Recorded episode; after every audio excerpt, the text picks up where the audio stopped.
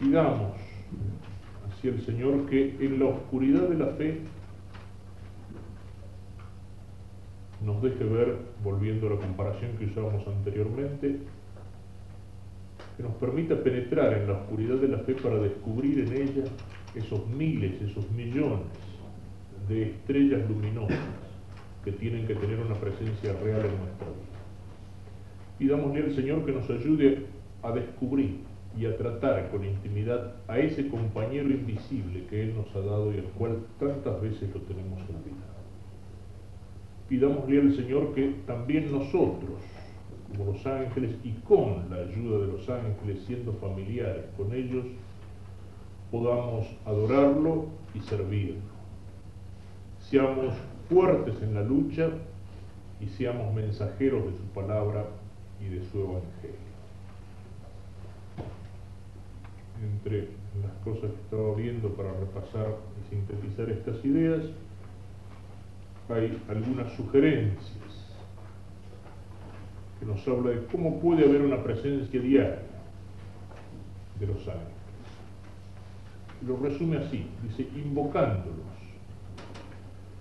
Invocándolos en las tentaciones y en los peligros de todo tipo. Invocándolos al iniciar la oración y el trabajo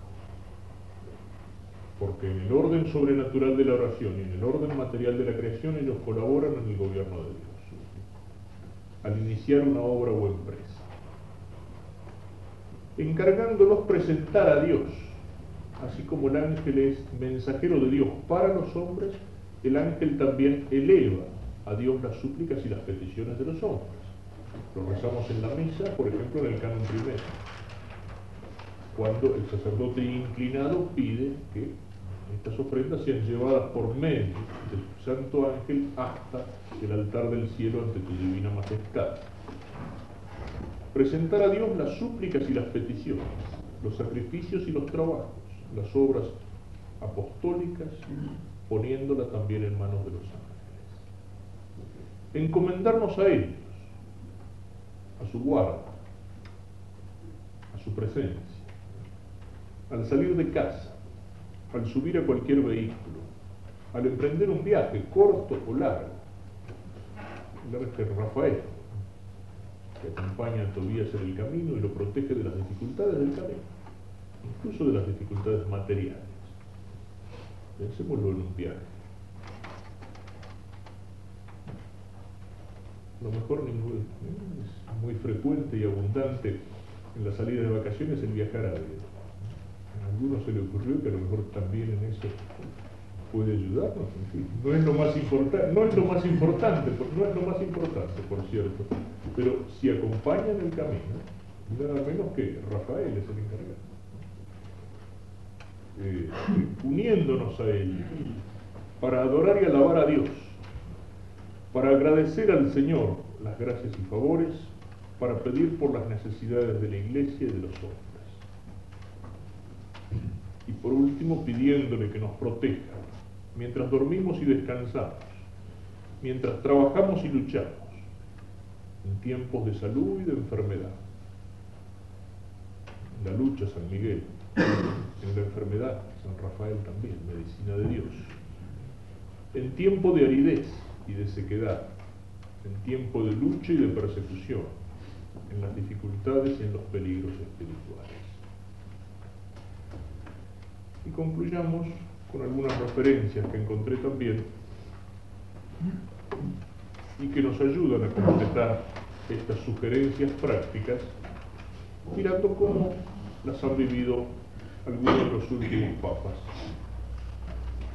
El Papa Pío XI invocaba a su ángel custodio al principio y al fin de cada jornada, y a menudo durante el día, especialmente cuando las cosas se complicaban. A los que lo visitaban frecuentemente les recomendaba la devoción a los ángeles. Y a los prelados encargados de alguna misión, los despedían diciéndoles, el Señor esté sobre tu camino y su ángel te acompañe.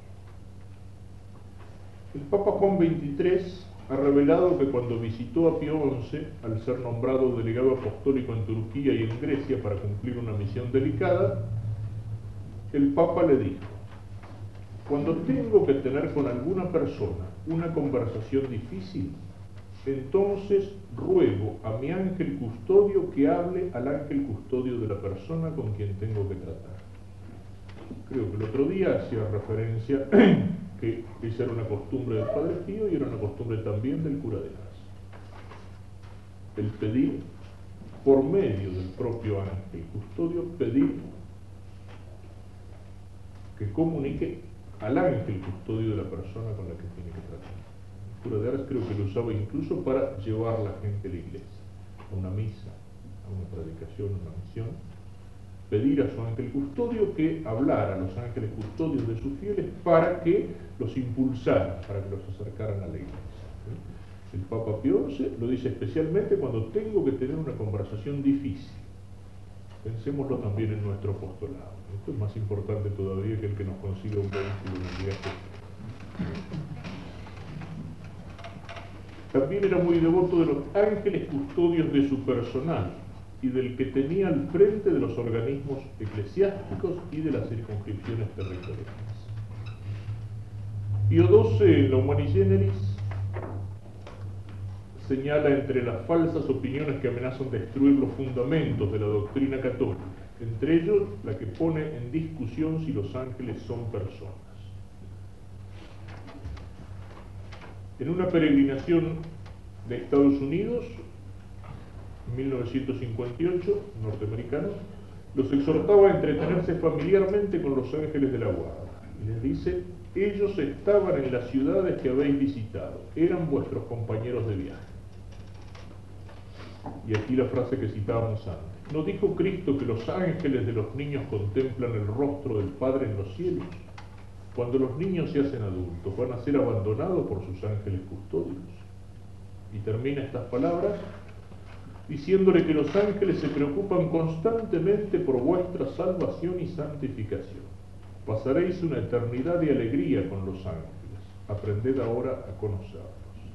Esa es, lo repito, su última locución. Juan 23 vivía esa familiaridad con los ángeles, creía en ellos como dos y dos son cuatro, sin complicaciones ni problemas, sin discusiones ni sutilezas.